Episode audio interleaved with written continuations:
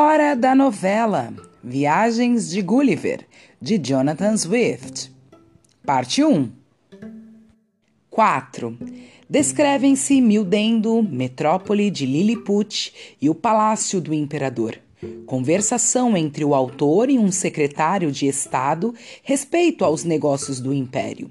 O autor se oferece para servir o imperador em suas guerras.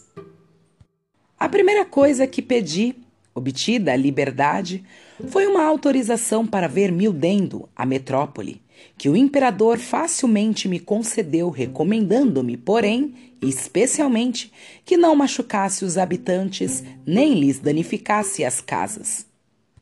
Deu-se assim aviso ao povo, por uma proclamação do meu projeto de ir visitar a cidade. A muralha que a rodeia mede dois pés e meio de altura e pelo menos 11 polegadas de largura, de sorte que se podem conduzir sobre ela com muita segurança um carro e seus cavalos. E é flaqueada de vigorosas torres a dez pés de distância uma da outra. Passei por cima da grande porta ocidental e percorri, muito de espaço e de lado, as duas ruas principais, vestindo apenas o colete, receoso de estragar os telhados e algeroses das casas com as abas do casaco.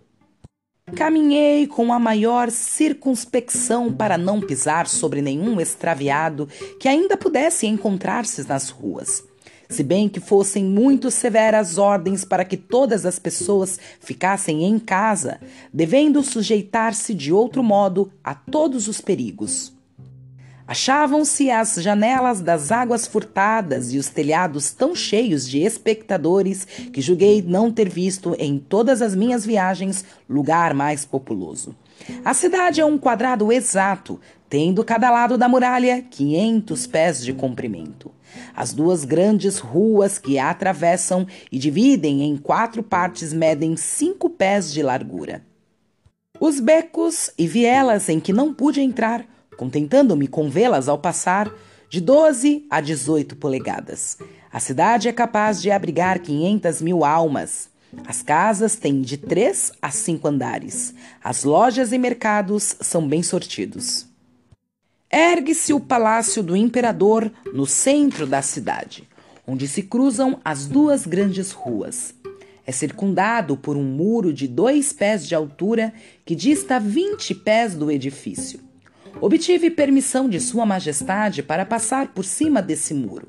E, sendo assim tão grande, o espaço entre ele e o palácio, pude examinar facilmente este último por todos os lados. O pátio externo é um quadrado de 40 pés e inclui dois outros pátios. No mais interno se encontram os apartamentos reais, que eu desejava muitíssimo ver, o que me pareceu dificílimo, pois as grandes portas que abriram de um quadrado para o outro mediam apenas 18 polegadas de altura e 7 de largura. Ora, os edifícios do pátio externo tinham pelo menos cinco pés de altura, e era-me impossível pular sobre eles sem os danificar muitíssimo, embora fossem as paredes solidamente construídas de pedras talhadas e tivessem uma grossura de quatro polegadas. Ao mesmo tempo, desejava muito o imperador que eu visse a magnificência do seu palácio mas só pude fazê-lo depois de três dias, que gastei cortando com o meu canivete algumas árvores maiores do Parque Real, distante umas cem jardas da cidade. Dessas árvores, fiz dois tamboretes, cada qual de três pés de altura, mais ou menos, e bastantemente fortes para me suportarem o peso. Tendo sido avisado segunda vez o povo, tornei a atravessar a cidade em direção ao palácio, com os dois tamboretes na mão. Chegado ao pátio exterior, fiquei em pé sobre um tamborete e, tomando-o do outro, levantei-o por cima do telhado e delicadamente o coloquei no espaço, compreendido entre o primeiro e o segundo pátio, que media oito pés de largura. Passei então muito comodamente por cima do edifício, de um tamborete a outro, e puxei o primeiro para o pé de mim com uma bengala em forma de gancho. Destarte, cheguei ao pátio interno e, deitando-me de lado, apliquei o rosto às janelas dos pavimentos centrais, adedre abertas, e deparei com os mais esplêndidos aposentos que se possam imaginar. Lá, divisei a imperatriz e os jovens príncipes em suas diversas câmaras, odiados de seus principais servidores. Dignou-se Sua Majestade Imperial de sorrir-me graciosamente e deu-me, pela janela, a mão a beijar. Não quero, contudo, antecipar ao leitor novas descrições desse gênero, porque as reservo para a obra de maior tomo que está quase pronta para ser impressa em que se contém uma descrição geral desse império, desde a sua fundação, através de longa série de príncipes, com sua notícia circunstanciada de suas guerras políticas, leis, ciências e religião, de suas plantas e animais, de seus usos e costumes especiais, com outros assuntos muito curiosos e úteis pois é por ora o meu desígnio principal narrar tão somente os sucessos ocorridos ao povo ou a mim mesmo durante os nove meses, mais ou menos, que residi neste império. Uma bela manhã, cerca de quinze dias depois de haver eu obtido a liberdade, Helgressal, secretário principal, como lhe chamam, dos negócios privados, veio à minha casa acompanhado apenas de um servidor ordenou que o seu carro esperasse à distância e pediu-me que lhe concedesse uma hora de audiência, ao que prontamente acedi, em razão assim da sua qualidade e dos seus méritos pessoais, como dos bons ofícios que me prestara durante as solicitações por mim dirigidas à corte. Eu me prontifiquei a deitar-me para que ele me pudesse alcançar mais comodamente o ouvido. O ministro, porém, preferiu deixar que o segurasse na mão durante a nossa conferência. Principiou por felicitar-me pela minha liberdade, dizendo que nela poderia reivindicar algum mérito para si, mas acrescentou que, a não ser pela presente situação das coisas na corte, eu talvez não a tivesse logrado tão cedo. Pois, continuou, por mais florescente que possa parecer aos estranhos a situação em que nos encontramos, pesam sobre nós dois grandes males: uma violenta discórdia interna e o perigo de uma invasão por parte do poderosíssimo inimigo externo. Enquanto a primeira, deveis saber que há mais de 70 luas tem havido neste império dois partidos adversários, sob o nome de Tramekesan e Slamekesan, por causa dos saltos altos e baixos dos sapatos com que eles se distinguem. Alega-se, com efeito, que os saltos altos dizem melhor com a nossa antiga Constituição, mas, como quer que seja, o certo é que Sua Majestade determinou se faça uso tão somente de saltos baixos na administração do governo e em todos os cargos que dependem da coroa, como não podeis menos de observar e principalmente que os saltos imperiais de Sua Majestade são mais baixos, pelo menos um drur, do que quaisquer outro de sua corte. O drur é uma medida equivalente à décima quarta parte, aproximadamente de uma polegada. Chegou a tal ponto a animosidade entre os dois partidos que os membros de um não querem comer, beber, nem falar com os do outro. Calculamos que os Trakmsam, os salto altos, nos excedem em número, mas o poder enfaixamo-lo todo em nossas mãos.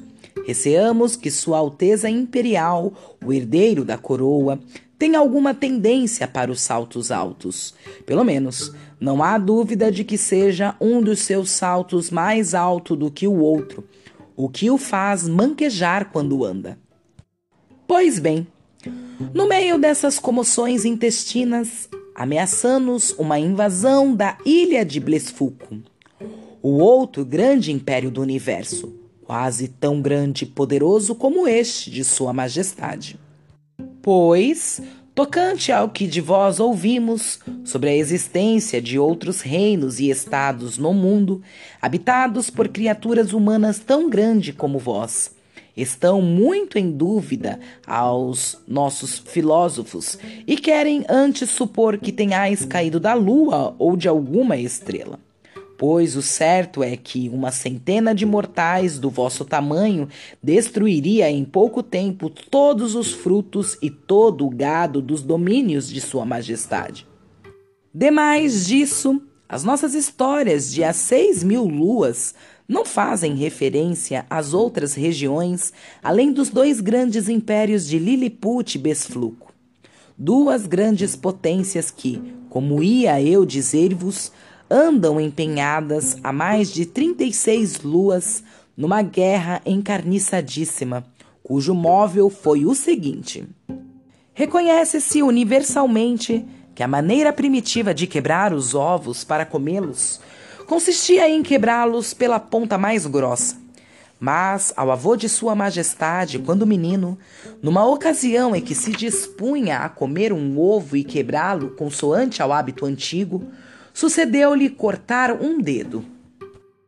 Pelo que o imperador, seu pai, saiu com um edito em que ordenava a todos os seus súditos, sobre grandes penalidades, quebrarem os seus ovos pela ponta mais fina. Ressentiu-se por tanta maneira o povo dessa lei que referem-se às nossas histórias. Seis rebeliões instalaram por causa disso, nas quais o imperador perdeu a vida e outro a coroa. Calcula-se que 11 mil pessoas, em diversas ocasiões, preferiram morrer a sujeitar-se a quebrarem os seus ovos pela ponta mais fina. Publicaram-se muitas centenas de grossos volumes sobre essa controvérsia, mas os livros dos pontagrossenses foram há muito interditados e todo o partido é incapaz, por lei, de granjear empregos. No discurso desses tumultos, queixaram-se amildadas vezes os imperadores de Besfluco, por intermédio de seus embaixadores, de estarmos provocando um cisma religioso, contrariando uma doutrina fundamental do nosso grande profeta Lustrug, no 54 capítulo de Bloom the Crown, que é o Alcorão deles. Isso, todavia, é considerado como simples torcedura do texto, pois as palavras são estas: Todos os verdadeiros crentes quebrarão os seus ovos pela ponta conveniente. E, na minha humilde opinião, o decidir qual seja a ponta conveniente é assunto que deve competir à consciência de cada um, ou pelo menos que só o magistrado supremo deve ter poder de resolver. Ora, os exilados pontagrossenses lograram tamanho crédito na corte do imperador de Besfluco e tanto auxílio e estímulo do seu partido secreto daqui que se vem travando uma guerra sanguinolenta entre os dois impérios há 36 luas, com várias sorte. Tempo esse durante o qual perdemos 40 navios grandes e um número muito maior de navios menores além de 30 mil dos nossos melhores marinheiros e soldados. E calcula-se que os danos sofridos pelo inimigo sejam algo maiores do que os nossos. Não obstante, equipou ele agora uma frota numerosa e está se preparando para cometer-nos. E Sua Majestade Imperial, que deposita grande confiança em vosso valor e energia, ordenou-me que vos fizesse esta exposição dos seus negócios. Pedi ao secretário que apresentasse os meus humildes respeitos ao imperador e que o cientificasse de que julgava não me ficar bem como estrangeiro, entremeter-me em questões partidárias, mas que estava pronto, com risco de minha vida, a defender-lhe a pessoa e o Estado contra todos os invasores.